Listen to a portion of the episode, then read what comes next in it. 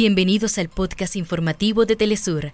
Acá te contamos los temas que son noticia el día de hoy. Comenzamos. Rusia propone a socios latinoamericanos un mecanismo de cooperación multilateral para fortalecer la soberanía de naciones asediadas por Estados Unidos y otros países occidentales. La presidenta de la Unión Europea propone realizar compras militares conjuntas con el dinero de los ciudadanos y usar los fondos rusos para equipar a Ucrania. Las autoridades gazatíes y la organización Save the Children confirman las primeras muertes infantiles por desnutrición en el norte del enclave palestino. Hasta acá nuestros titulares. Para más información recuerda que puedes ingresar a www.telesurtv.net.